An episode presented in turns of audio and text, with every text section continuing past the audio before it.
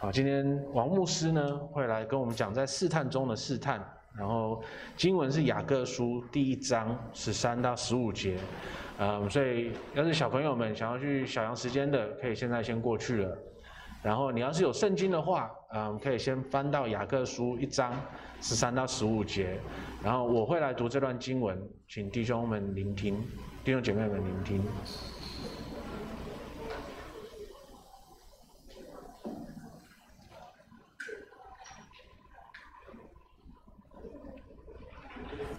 好，雅各书第一章十三到十五节，人被试探，不可说我是被神试探，因为神不能被恶试探，他也不试探人。但个人被试探，乃是被自己的私欲牵引诱惑的。私欲既怀了胎，就生出罪来；罪既罪既成长，就生出死来。我们现在把时间交给王牧师。弟兄姊妹平安，平安。再次感谢上帝的恩典，把他的仆人带到你们当中来分享主的道。我们再次低头祷告，天父，我们感谢你赐给我们今天早晨这段时间，我们一起能够同盟一灵来敬拜你。我们求神保守我们以下这段时间，教你的仆人所传讲的话语是按照你的真理分解正道而讲的。求圣灵引导我们进入你那丰盛的真理，也求神你保守弟兄姊妹的心，让他们有一个温暖、温柔、谦卑的心来领受你的话语。我们谢谢你，我们把以下时间恭敬仰望交托，祷告奉主耶稣基督名求，阿门。好，我来在恩月哦，已经好几次在讲这个雅歌哦，雅各书，那雅各书有。其实有好几个大主题，那我比较喜欢用那个主题哦，就是我常说的啊，就是雅歌里面一个观世始终的主题，就是什么是真实无为啊的信心啊。我相信如果你记得我们就是我来了这边讲了好几次的雅歌书，我都会重复哦讲这样子的一个主题啊，什么是真实无为的信心啊？真实无为的信心是真的是圣灵重生的。啊，从我们的生命里面流露出来的，是众人可以看得见的啊。所以为什么雅各书里面有讲到没有心、没有行为的星星啊是死的啊？所以你看到雅各书有讲不同的啊这样的一些课题哦，比如说在百般的试炼当中，我们应当哦要以要以为大喜的，要忍耐啊。有讲关于怒气的，有关有讲怎么关于舌头的啊，就是我们的言语的啊，还有其他其他方面啊，每样给你看起来就是好像没有这一个的连贯性啊，但是你从刚才我讲那个主题去看的时候啊，雅各书基本上哦就要告诉我们哦，就是真实无为的信心。是众人可以看得见的，是有行为的。那当然，雅各书有其他的主题哦，我们可以去看。但是在基督里哦，真正有信心的，在基督里哦，这个信心当然我们也相信是神所赐的啊，是呃是可以看得见，众人看得见的啊，是说就是说，所以可能在行为当中。哦，是有好行为、好见证的，所以我记得我在上次讲雅各书十二一章十二节的时候，我提到了我们这些忍受啊、思念啊、试验和试探的人是蒙福的啊，是因为神在基督里所赐给我们的应许啊，这个也是今天这段经文的上文一章十二节。也许有好些人认为这上帝而促使我们。受试探啊，而犯罪，或者说是神透过试探引导我们犯罪，所以因此他们会谴责神的作为，把责任推到神的身上。那其实我们对神在一切的事情上都有他的主权与保守，啊。同一时间，我们也否定了神在一切事情上是与罪有直接关系的，啊，所以这两者有时候是很难去调和的。那事实上，在中文的圣经的翻译里面，哦，试验与试探，在圣经新约的希腊原文当中，啊，是同一个字来的，是同一个字来的。好，换句话说，使徒用了这个希腊文的字，哦，叫做 peramos，哦，来阐明两个完全不同的观念。哦，我常说，试验不是试探，试探也不是试验。啊在一章二节到十二节里面，这同一个希腊文的字是应该被翻译为试验啊。但是今天这段经文的处境里面，十三节、十四节里面这个字的意思哦，我相信有一个双重的意思在里头。十三节前半段“人被试探”哦，这几个字可以被翻作为“人受试验”，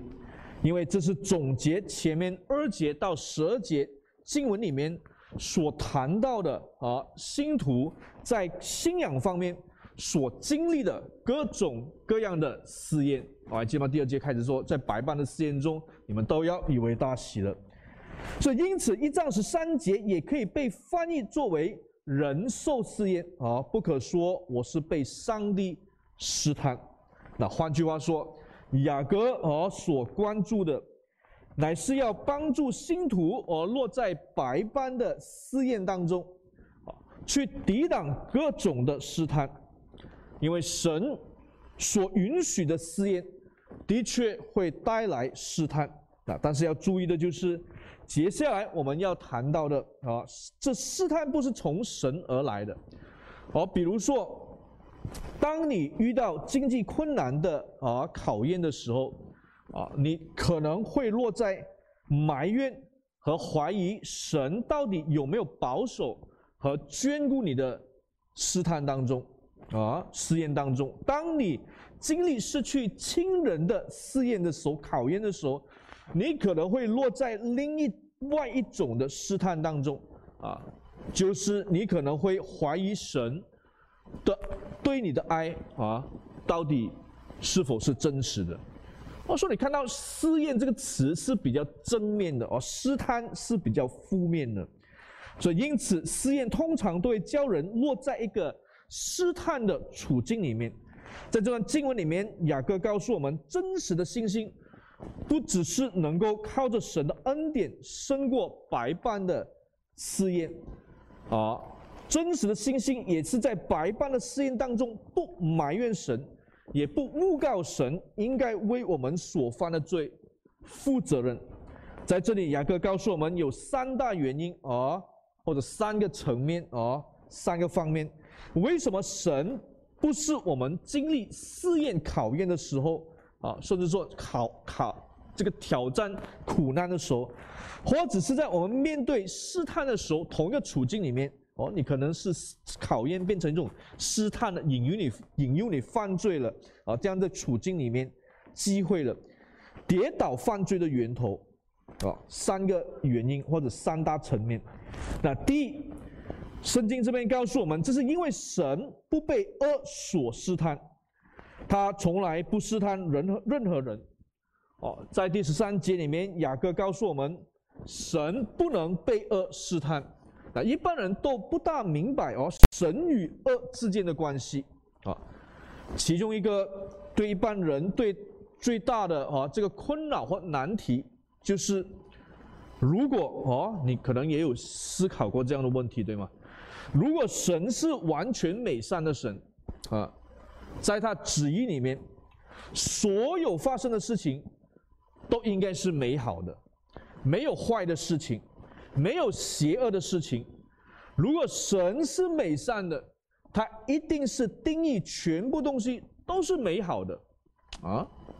那这个也是我们有时候一些非信徒攻击我们信仰的时候啊所用的啊一个呃借口啊或者论据啊。但是我们深深知道和体会到，在这个世界里面的确有恶的存在，对吗？哦，这几天的新闻你们可以可以看到哦，头条新闻都在报道哦，乌克兰跟苏联之间的哦战争，对吗？啊，啊，政治人物执政掌权的、贪污的等等的哦，就算是在家里面的啊家暴。等等的。那为了这个缘故，有许多人可能认为神不是全能的，或者说神不是全美善的。呃，如果是的话，这些事情怎会发生在我们的身上、我们的社会、我们的世界当中？那亲爱的弟兄姊妹，什么是恶？恶从哪里来？其中一个原因，为什么一般人对上帝的全能和全善啊、全美产生了困扰啊？是因为他们对恶的本质产生了误解。一般人都可能把恶当作一种东西，呃，一种的物体啊，甚至是一种怎么说呢？一个属于在灵界的物体啊。比如说，从外在来说啊，从外在来说，人是生物，对吗？啊，椅子是个东西，桌子是个死的东西，这间教会的建筑物是个东西，对吗？是一座建筑物。当我们把恶理解为像一般的东西的时候，或者说是世上其中一个东西的时候，那我们对上帝的全能和全美善就因此产生了困扰。甚至怀疑了，但是恶不是一个东西，恶不是一个物体啊，不是我们能够看得见啊，或者是摸得着的物体。或者说，早期教父奥古斯丁也曾经犯上了同样的错误哦。我们如果大概熟悉教会历史的哦，有听过奥古斯丁对吗？奥古斯丁是一位很卓越的神学思想家啊。但是很不幸的，在他早年的时候，他也曾经受了一种叫麦尼基恩的啊异端邪说影响，啊，这种的异端呢，教导他们的门徒，在这个世界上，恶与善或者善与恶是两个最终极、最永恒的生命啊，最永恒的生命，啊。所以，因此，麦尼基恩的学派的人都相信世上没有人或是东西可以毁灭善与恶的，因为两子是自有拥有永恒的生命，善与恶是永远对立的，三不能胜过二，二也不能胜过三。所以，因此你才会看见，在这个世界上，在我们家庭，在我们的工作场所，在我们的啊周围环境里面，才会看见三与二同时会出现。啊，为了要解释这个问题啊，但是感谢主，啊，后来奥古斯丁就脱离了这种错误的思想了，在他其中一本最著名的书里面，哦，《忏悔录》里面也提到了一样很重要的事情，就是他深深领悟到，恶不是一个东西，不是一个物体，不是一个什么生命，永恒的生命，不是我们能够摸得到、看得见、有实体的东西或生命。好，这是奥古斯丁在他神学思想上啊一个很重大的突破。他在读创世纪的时候，发现原来神所造的每一样东西都是美好的，每一根树木花草啊，每一种生物或者每一个东西本身啊都是好的，因为创世纪第一章告诉我们，神创造万有，把他所创造的。都看作是美好的，所以每一天的创造里面，哦，创世纪告诉我们，神看着是好的。这样说来，如果鹅是一种神所创造的东西，那我们就没有办法去理解恶这个问题了。因为如果恶是神所造的，那么神本身可能就不是全善全全美了，或者说，如果神没有创造恶这个东西出来，那么他就是就不是全能的神了，啊！但是我刚才说了，恶本身不是一个被造的东西，恶本身不是一个有实体的生命。换句话说，每一样神造的东西或生物本身，啊，本来就不应该是邪恶的，啊，比如说枪本身不是邪恶的。就算强盗开枪杀了人的那支枪，本身也不是邪恶的，啊，有曾经有个学者说，撒旦本身还没有堕落之前，啊，是被造的。我们知道，撒旦本身是一个很美的活物，呵呵，基本上撒旦是一个很美的啊生命，变坏了，嗯，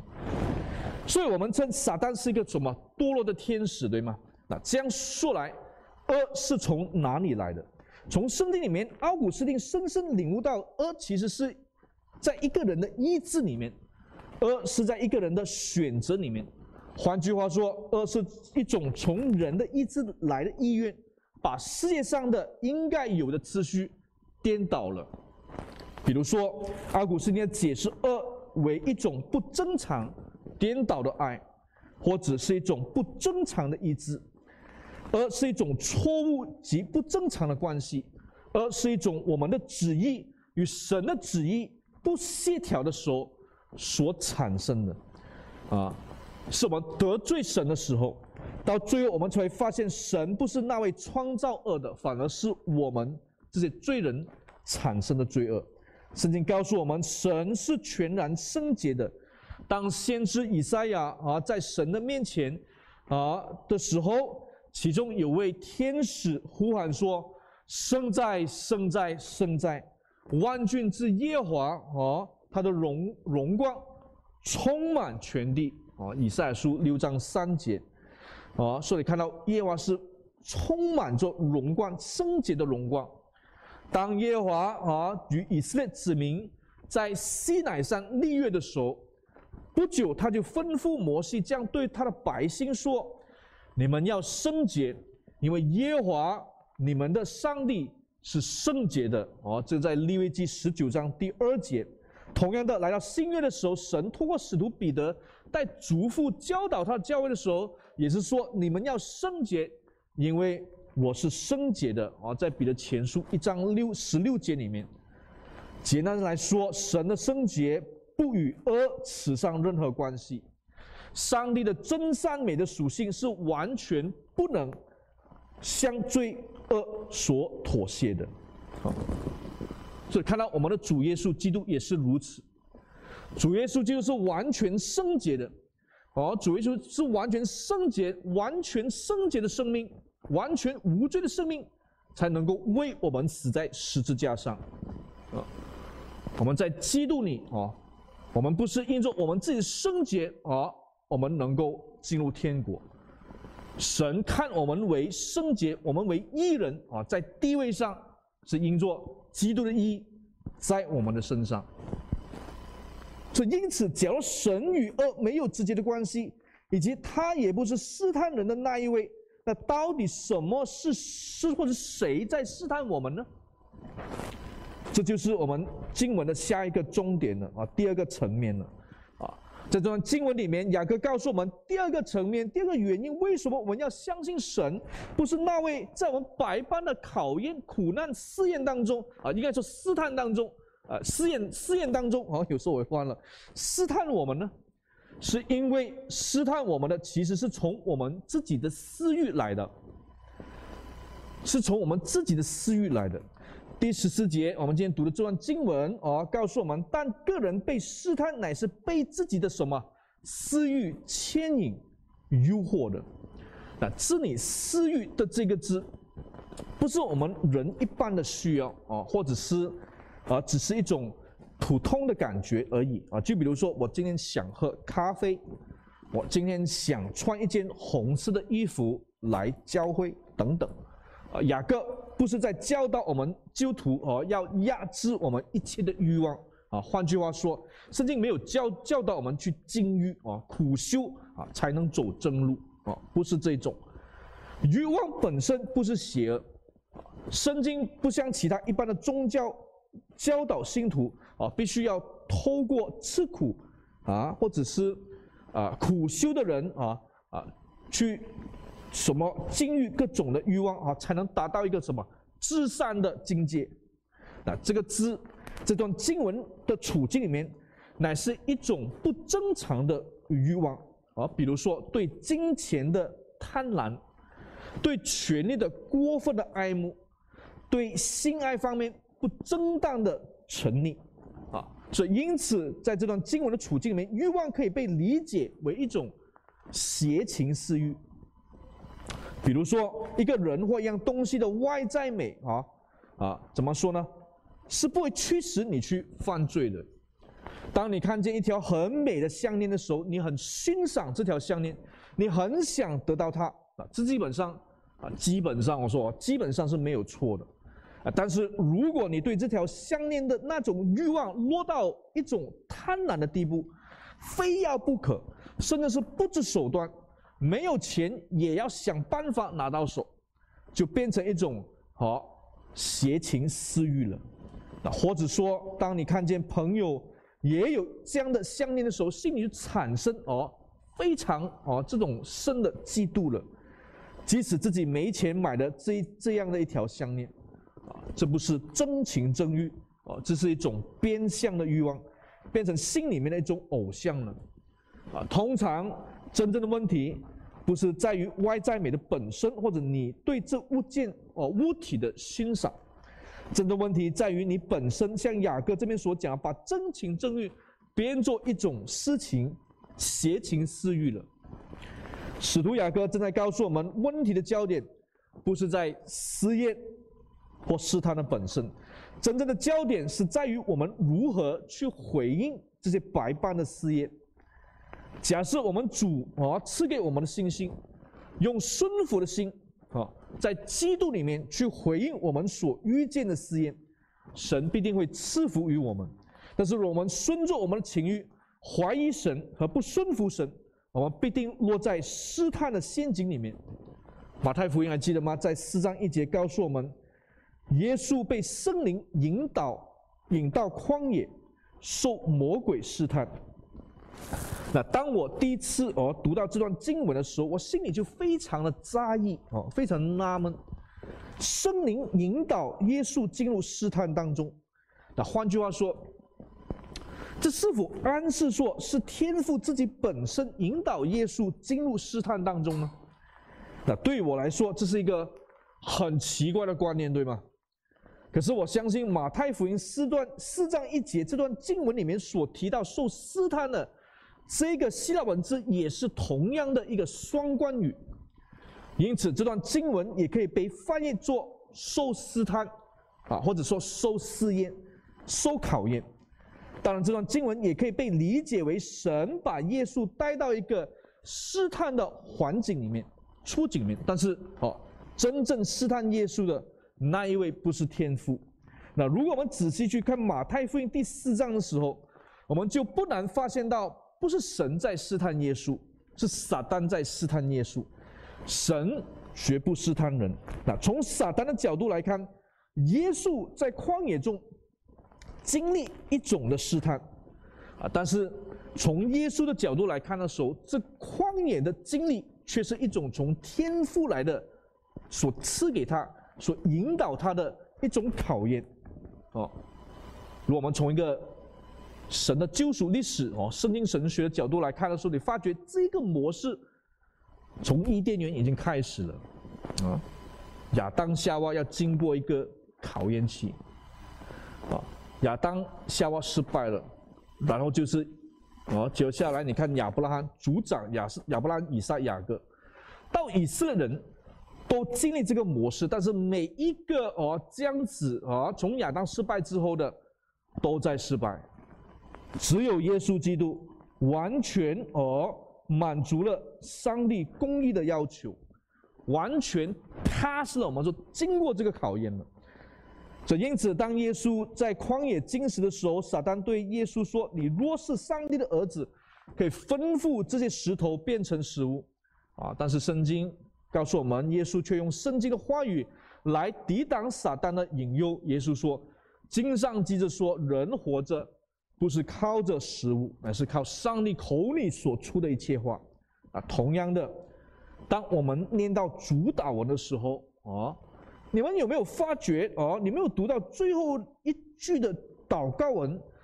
哦，其实是那么不可思议的哦。我们有圣经，你放到马太福音六章十三节，如果你们已经背了哦，你大概知道我在讲什么。耶稣教导我们说，不叫我们遇见试探，救我们脱离凶恶。哦，在原文或者有一些的英语版本的圣经里面，不叫我们遇见试探啊，也可以被翻译作为请。不要引导我们进入试探当中。那换句话说，这段祷告文似乎在暗示说，哎，有时候神的确会在某些情况之下引导我们进入试探当中。当我第一次读这段经文的时候，我真的抓不着脑袋。我问自己，这到底是怎么样的一位神会引导我们进入试探当中呢？啊！但是当我深一层去研究的时候，当我深一层去思考的时候，我认为这个祷告不是叫人把我们人生当中全部的试探，我们的东西都一一挪走。事实上，这个祷告是叫我们的父神在引导我们进入试验当中，要保守我们，不叫我们因着自己弱的软弱而给机会给撒旦或者给我们自己的私欲试探我们。啊，这就为什么啊后面。那接着那一句祷告文说：“救我们脱离凶恶。”哦，凶恶哦，如果你看你们有一些版本的圣经，有个小字那边说，也可以翻译为做恶子，对吗？那恶子啊，其实引诱试探我们的撒旦，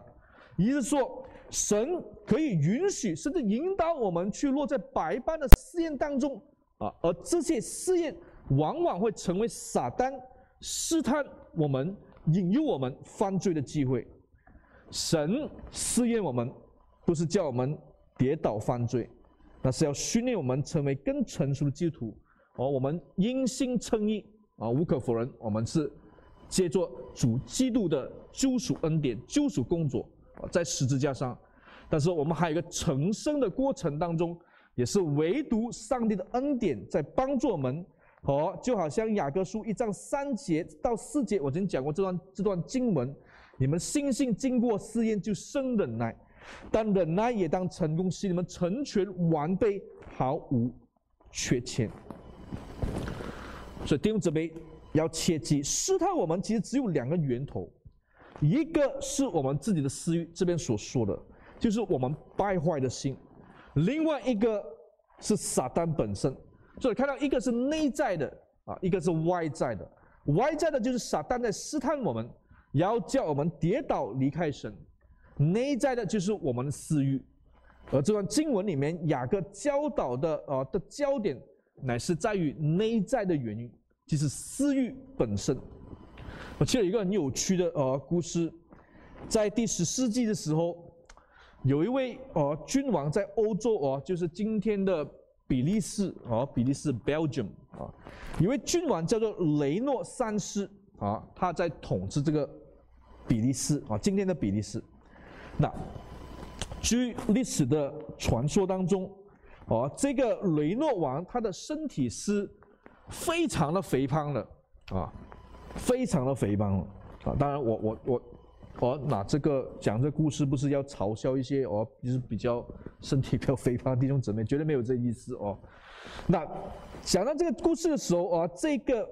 雷诺三世这个君王啊，有一次啊，他跟他的啊这个比较怎么说，比较年轻的弟弟啊吵架之后呢，这个弟弟叫做 Edward 啊，爱德华。那爱德华这位啊，就是所谓的君王的弟弟呢。就起了反叛了啊，就开始起义了，反叛了啊。结果爱德华就赢了啊，把这个雷诺王推翻了，甚至把他抓了，抓了他哥哥。当然他没有杀死他哥哥啊，但是很有趣的这故事，他把他哥哥不是放在监狱里面，他把他哥哥哦放在哪里呢？他为他哥哥建造了一个宫宇宫殿，哦。然后也给他三餐吃，对他很好，但是他也告诉他，如果哦你愿意的话，你什么时候都可以离开这个宫殿，什么时候都可以离开这个我为你造的殿宇啊，啊，这殿宇有门口，有窗口啊，都是正常的 size 的啊，没有问题。但是哦，可能你猜到啊，这个却对雷诺王来说是个很大的问题，因为雷诺王的身体啊非常的肥胖，所以正常的门口他是走不出去的，啊，正常的窗窗口他是逃不出去的，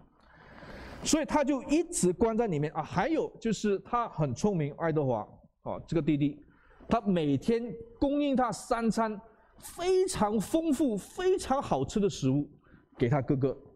所以你想想看，他没有办法哦，把自己的体重减下来，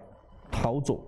哦，有些人就指责这个爱德华这个做弟弟的非常的残酷，你怎么对待你哥哥，把他啊放在好像监狱里面？但是爱德华说没有啊，我没有关把他关起来啊，他随时什么时候都可以离开这个监狱，但是他却因着哦这种私欲、贪婪、贪吃的私欲。他没有办法把身体哦减下来，哦，所以结果你看到他就在一直到他年老的时候哦，健康越来越糟糕的时候，就死在这个监狱当中了。那亲爱的弟兄姊妹，事实上是我们多了的罪性，阻止我们做出顺服的选择。那真实的信心应该有顺服的心，即使是落在百般的试验当中。反观一颗不顺服的心，会引致更严重的罪。哦，一个困苦的人，万不能把偷窃的责任归咎在啊，因这因为我们哦，你可能有听过这样讲，因为我们贫穷贫困的处境，所以我需要偷盗。一个因醉酒而开车撞死人的，也不能把这人责任推给啊，就是夜店。你看夜店啊，闯的祸，我就是去夜店喝酒嘛。啊，同样的，我们万万不能把试验中跌倒犯罪的责任归给神的。神自己本身，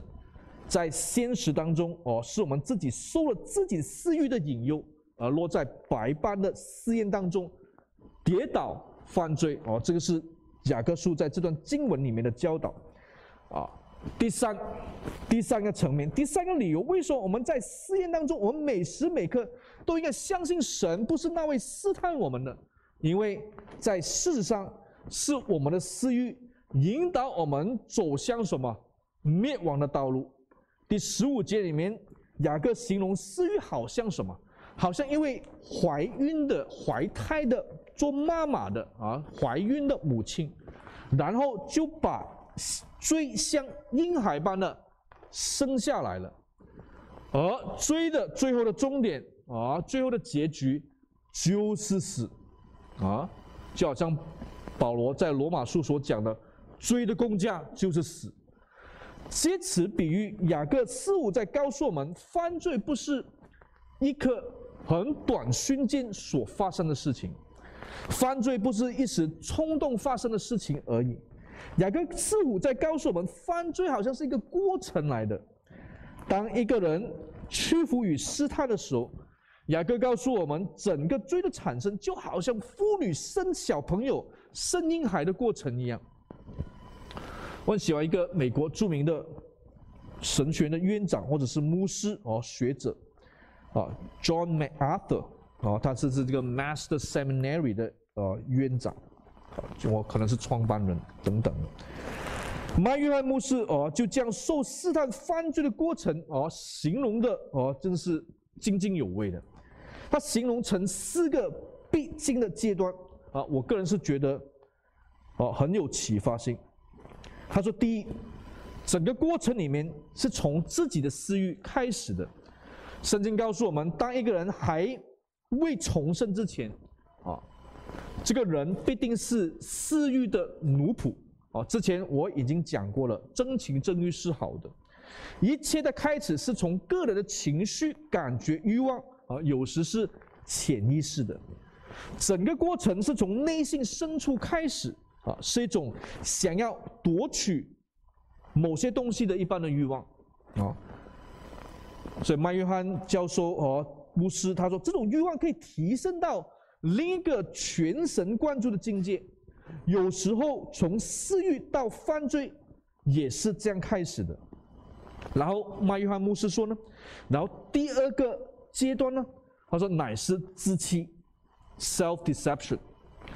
自己蒙蔽自己啊，那这个阶段是比较属于是理智多过感觉了啊，理智多于感觉了。怎么说呢？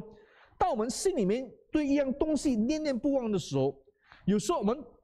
头脑就开始找一千个理由，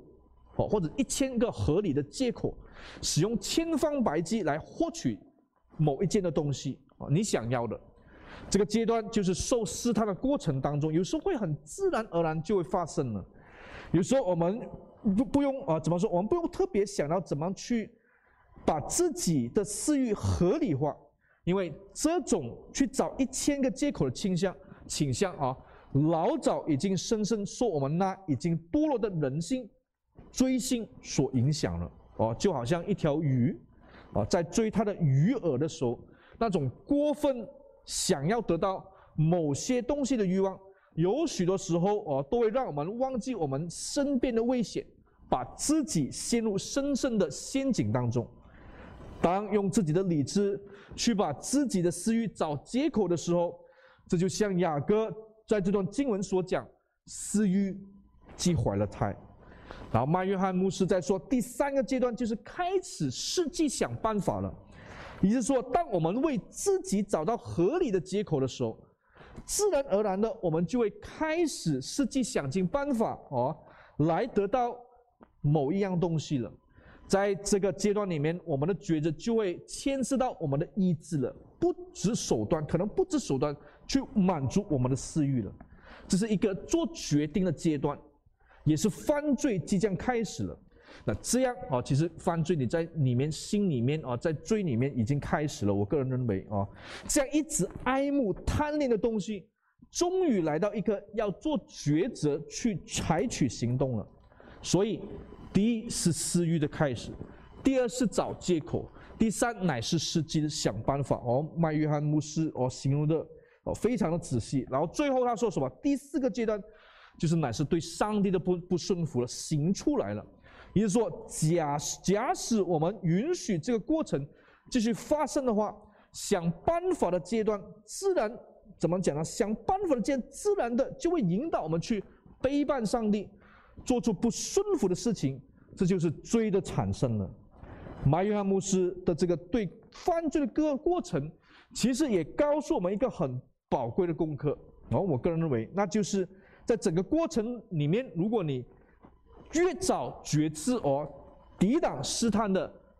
引诱，你就越容易阻止你自己犯罪了。哦，但是我个人认为，哦，很多时候犯罪不是你做出来那一刻就开始了。啊，我个人认为，你犯罪在里面，就刚才讲的私欲已经开始了。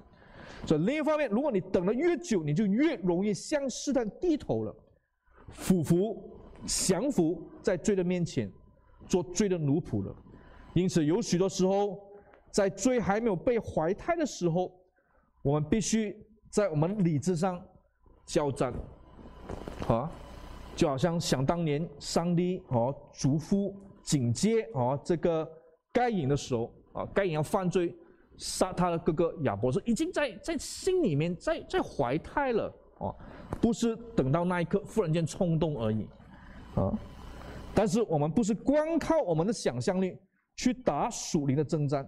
我们是靠着什么？刚才说成圣的过程也是唯独基督的恩典，我们是靠着圣灵的大能，神的话语。哦，这段经文还没提到哦，有你在看到两节经文的时候，上面提到跟神的话语是有关系的，就是他在圣经里面的应许，只有靠着神的恩典与圣灵的大能，基督徒才能在整个试探的过程当中取胜。并且啊，并有效的阻止自己落在追的陷阱当中。从另一方面来说，假使整个试探过程已经完成了，啊，这就会好像使徒雅各在这边所说的，私欲既怀了胎，就生出罪来了，结果就生出死来了。啊，就像保罗刚刚讲的，在罗马书告诉我们，罪的工价就是死了。我相信雅各书一章十五节说说到的这个提到的死，也是特别指向是什么灵性上的死，这种死是与神隔绝的死，也是永恒的死。一个不悔改归向上帝的人，他的身体与灵魂将会与神永远的隔绝。这种神，这种死哦，是很可怕的。使人没有比创造宇宙的神隔绝来的。更加悲惨，咱亲爱的弟兄姊妹，我们是有盼望的。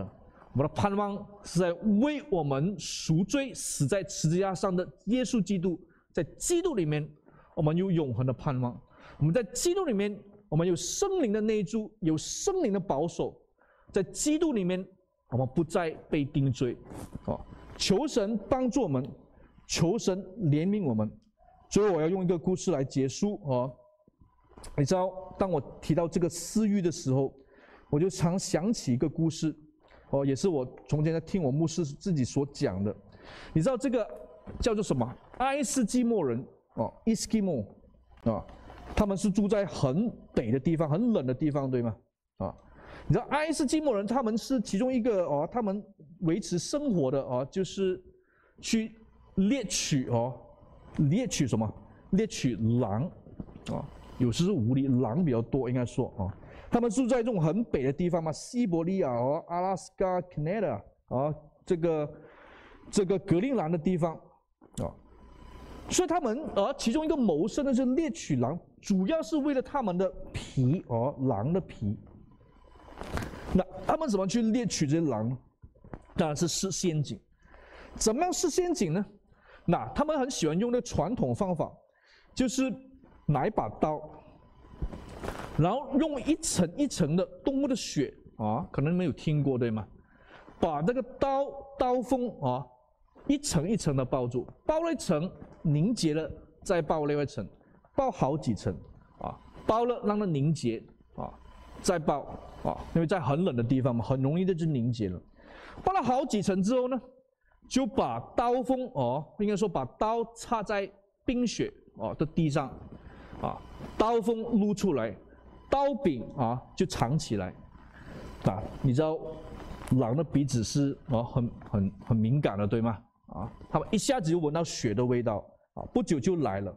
来到之后呢，当然哦，狼就开始用他们的舌头来舔哦这个刀锋了啊，包用血包着的，舔啊舔啊舔啊，很美味对吗？越舔啊就呃越美味啊，所以结果哦舔舔舔，这当然他舔的时候，他自己的温度就让这个刀刀刀上刀锋的血就开始融化掉了啊，会一舔越来越饱了，越来越饱，越来越饱，但是也越来越好味了。陷在他们自己的欲望当中，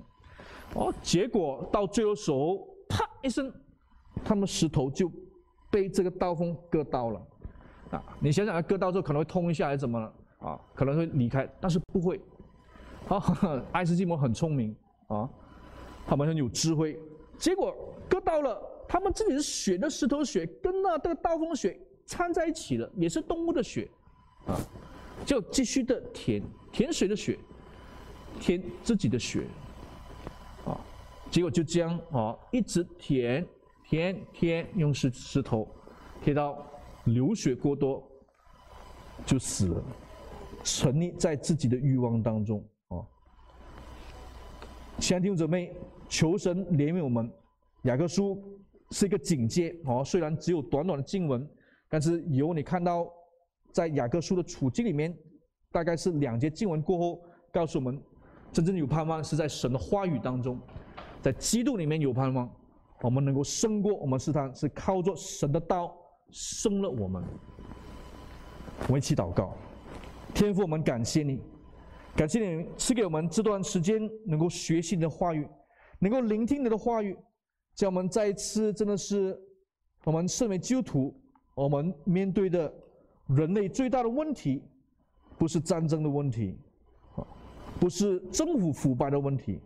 因为这些问题的源头根本还是跟我们人的私欲、人的罪是有关系的。主啊，我们不能靠着外在的东西来解决问题，因为我们所要靠的、所要依靠的，乃是耶稣基督的救赎恩典，那是福音神你所赐的应许，人才有真正的和平。真正的盼望，我们谢谢你，我们求主保守我们软弱的弟兄姊妹，软弱的我们，让我们也是靠着唯独神在基督里面的恩典，帮助我们能够胜过我们的试探，特别我们在苦难、挑战、考验当中，谢谢你，祷告奉主耶稣基督名求，阿门。